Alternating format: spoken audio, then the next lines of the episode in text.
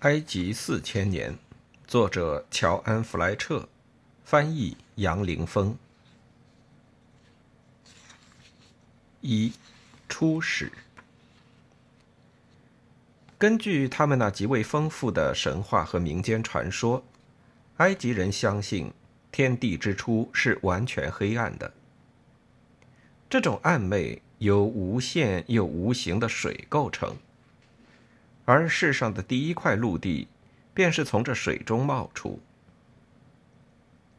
不过，创世并非独有的单一事件，而是每一年都会重复发生。每年一度的尼罗河洪水期间，世界便得到一次再造和新生。按照古代一位目击者的说法，这时整个土地又变换成了海洋。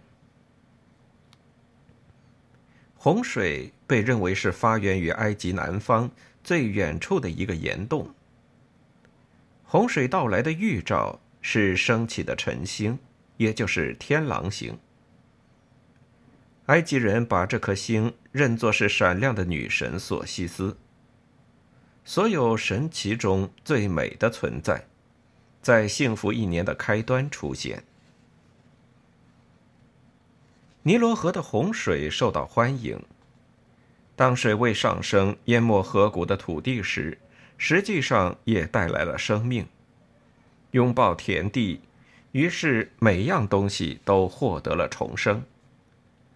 洪水浸润两岸，草地欢笑。人们向水中扔下鲜花，祭祀物品，甚至自己跳进水里。每当此际，整个大地都因欢乐而雀跃。每年的水位有起有落，这河流的节奏便决定了两岸生活的节律。一年内的循环变化构成了三个季节固定更替的年历。先是漫灌季，然后是春种季，再接着是夏收季。每年洪水退去后，便留下一片重获活力的土地，充满着对新生命的期许。一层肥沃湿润的黑色淤泥在阳光下闪烁，茂盛的作物就在这土壤上生长。事实上，淤泥与周边环绕的荒瘠的沙漠形成的反差是如此醒目，因此明显可知。埃及的土地由两部分构成，它是双重地貌的合体，一块是红地，一块是黑地。尼罗河从南向北流淌六千六百多公里，全程沿岸每年都会看到同样的自然现象。对一年一度的这些事件，埃及的每个地区都有各自不同的解释。这些解释自然是采用创世传说的形式，不过各地都有自己的神灵担当主角。在孟菲斯，创世被认为是普塔的手工活。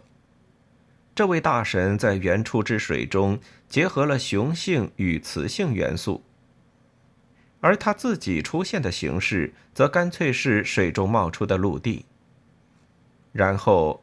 大神直接就那么想了一想，世界便显形了。普塔不仅是众神之父，还是生出众神的神之母。他只是说出各类生灵的名字，活物就那样凭空而来，正如我们耳熟能详的圣经福音中的老调：“太初有言，言与神同在。”而这里的创世说，便是那老腔调已知的最早版本。在塞伊斯附近，这个盐既是神的戏剧场景，有着更为热闹活泼的变体，牵扯到奈斯那如雷轰鸣的笑声。奈斯是害人的至高神，这位持有武器的创世女神单独生出了太阳。她同时是能扮演雌性的雄性，也是能扮演雄性的雌性。能随时随地让天空倾覆垮塌，把他所创造的万物都毁灭。生命与死亡这两个极端在他身上具体人格化，而生与死又是在洪水和太阳之中的固有内涵。再向南，在赫莫波利斯这里，生命被声称由八位神灵联手创造，那是先于原初之神的父神和母神组成的联合体。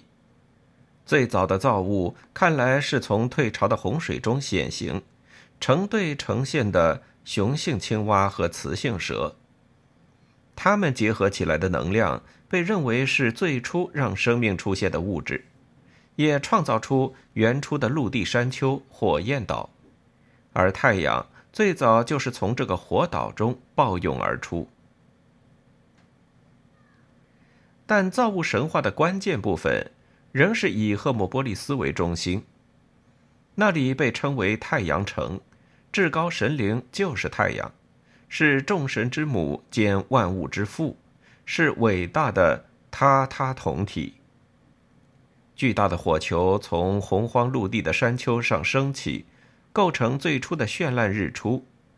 随后，它横贯天空的每日行程，就是那持续不断的再生循环。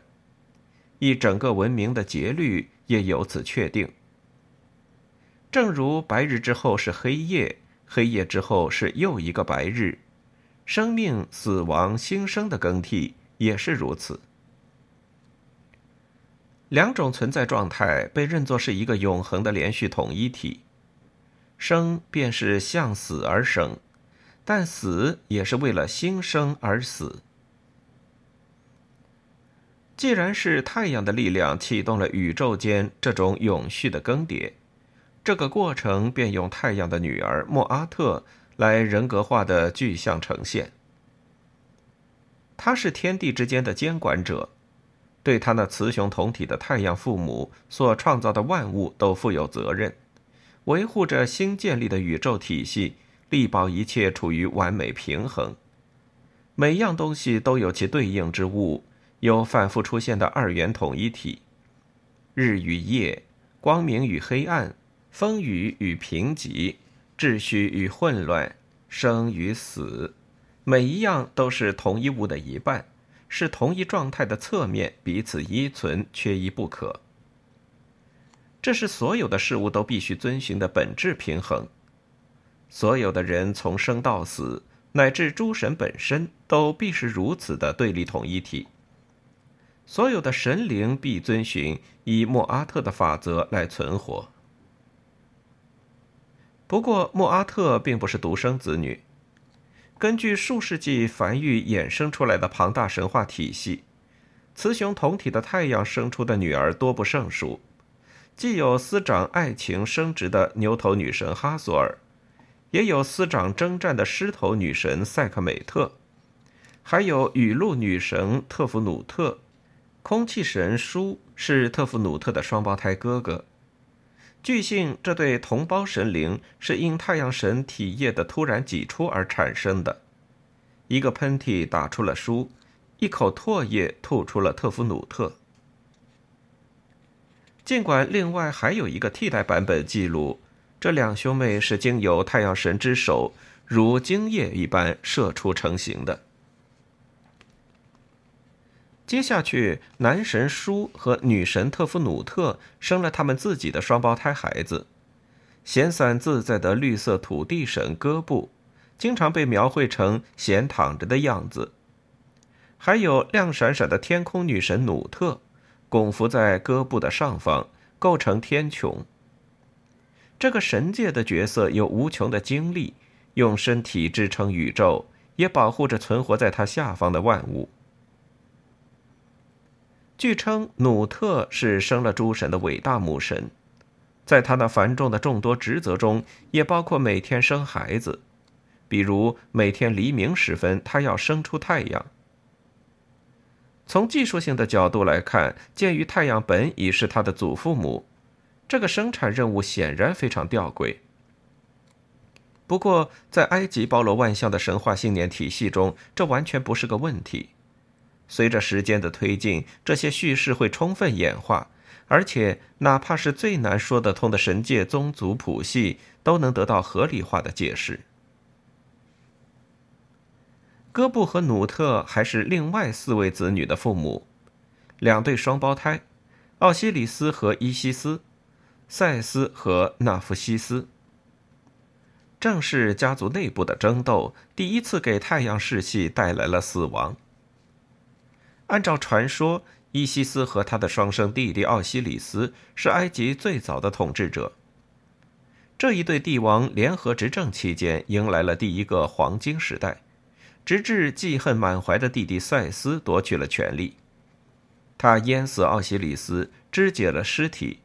把尸块碎片散扔在整个尼罗河谷上下，但塞斯的胜利没能持续多久。伊西斯先是为奥西里斯哀哭，为他哭出了一条河，泪水导致了尼罗河的第一次洪水。然后他搜集那些身体碎片，拼接组装好，一起包扎起来，做出了世界上最初的一具木乃伊。接下去。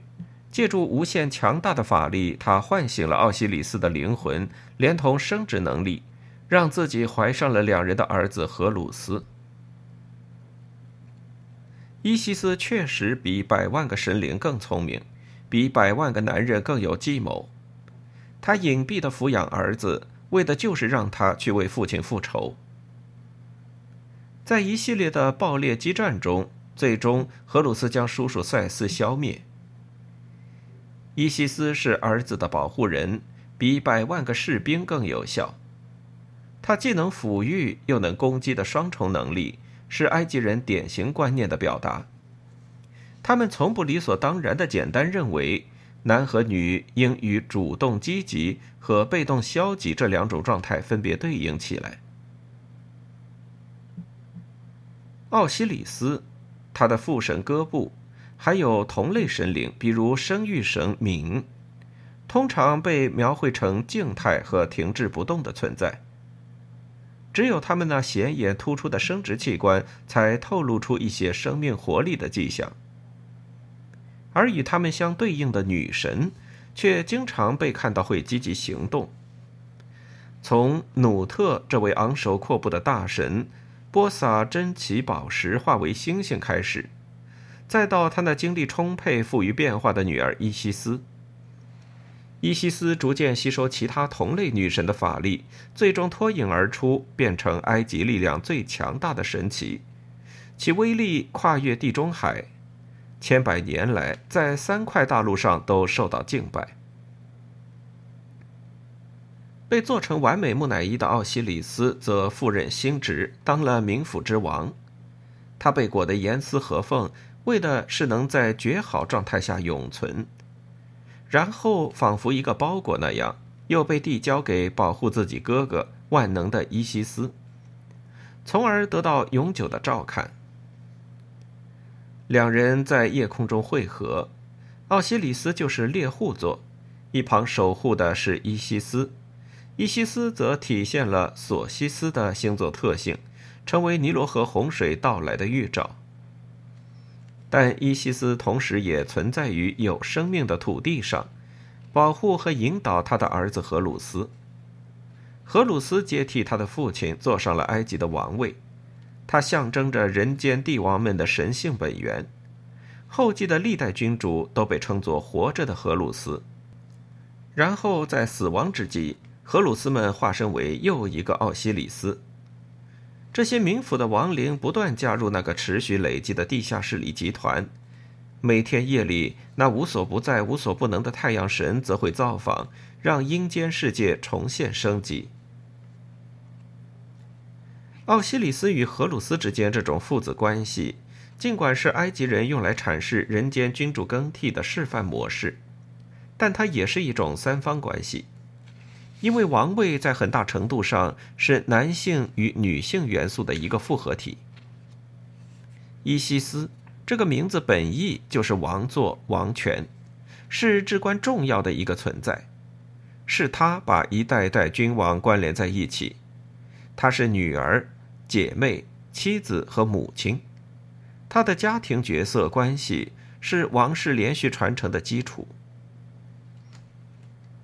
这就切入到了一种古代文化的核心，在这种文化中，雄与雌、父与母、姐弟或兄妹、女儿与儿子，都是一个完整体不可或缺的两部分，各占一半。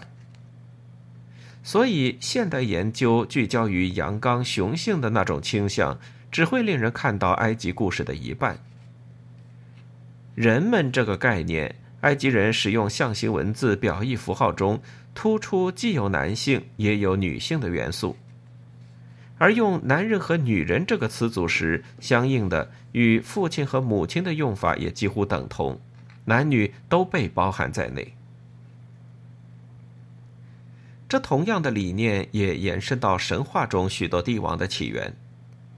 伊西斯与奥西里斯就是同时出现在正式的帝王名单中，联手统治。然后交由儿子荷鲁斯继位，之后是荷鲁斯的后继者们，那些半人半神的角色，而他们代表的正是那些已被长久遗忘的人类君主的魂灵。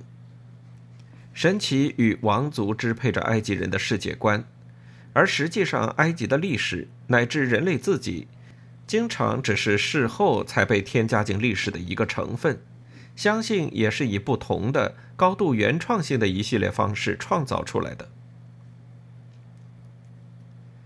在埃及南部，女神萨蒂特和她那长着羊头的伴侣克努姆，被认为是在隐蔽的地下洞穴中操纵着尼罗河的水流，而克努姆又被尊为人类的创造者，用他的陶轮造人。在塞伊斯，女神奈斯创造了生命。被说成是用母子浇筑出万物，而在赫里奥波利斯，雌雄同体的太阳神创造了万物，并让他们存活，是众神和人类的仁慈的母亲。凡人有时候被贴上如此标签“神的牧群”，不过另一个版本的《创世大事记》倒是玩了一点文字游戏，声称人类是这样来的：太阳神哀哭时。眼泪落到地上，变成了人。太阳神哀哭，当然还是有充分理由的，因为人类几乎出现在世上起就开始惹麻烦。太阳神决定惩罚这些惹麻烦的人，于是召集了各路大神开会，询问道：去执行清理门户、整治秩序这项任务，谁是最佳人选？大家做出了一致的选择。重任落到太阳神的又一个女儿肩上，这女神就是牛头模样的哈索尔，双脚尖顶着太阳作为王冠。她被誉为是太阳的眼目，金色之神，是代表爱欲以及照顾所有生者与死者的神灵。但是，一旦被激怒，她立刻就会变身为司掌征战的狮头女神塞克美特，威力无比的暴力之神。任何存在物，只要是他雌雄一体的太阳父或母的敌人，他都会将死亡带给对方。世界对上神的怒火可是毫无戒备。当这种势不可挡、难以控制的力量被释放出来，奸诈的恶人便四散逃命，企图躲进沙漠深处。但杀性大起、乘胜追击的女神不愿放过他们。神之眼目盯着你们，他吞噬你们，你们的血肉是他的盛宴。他从恶人的血河中间跋涉前行，身上的袍服被鲜血浸透，看上去就变成了穿鲜红衣装的女士。直到太阳神看到人们饱受苦难的惩戒，变得恭顺谦卑起来，塞克美特的屠戮狂欢才逐渐停了下来。太阳神耍了一个小花招，将麦芽酒与赭石粉混合起来倾倒在地上。女神以为那是更多人血，便一饮而尽，结果很快就醉意昏沉，无法再行动，忘了自己身在何处，甚至也忘了她本来要干什么，因为她已躺下酣睡入梦。醒来之后，她再次变身成了温和友善的哈索尔。但身上已然灌注了双重的新力量：雨露之神奈夫努特的原初伟力，还有至上星光女神索西斯的能量。动能威力超强的这位星光神灵，当他回到埃及的天空时，就预示着洪水的到来，还有世界的回春新生。随着重获活力，女神恢复了她原先的角色地位。继续充当太阳的守护者。劫后幸存的人类躲过了被扼杀的命运，也回到埃及的家乡。他们庆祝自己获得解救，所用的庆祝方式后来演变为一年一度的啤酒节。参与的人普遍都开怀畅饮，一醉方休，一边还伴随着音乐和舞蹈，以便抚慰情绪，让所有的愤怒和恐惧得到消解。人类逃避女神的追杀，躲到沙漠的边缘或深处，然后才迁徙返回尼罗河谷。这样一个概念，倒确实包含着一小块历史真相。因为在关于埃及神秘起源的一片迷雾中，这一点正变得越来越明确，那就是埃及真实起源的有些关键方面或要素，显然远远超出了尼罗河谷这个我们所熟知的区域。延展到更为辽阔的范围。不过，这并不是进入了神界传说的奇幻王国，而是延伸到史前撒哈拉沙漠的中心地带。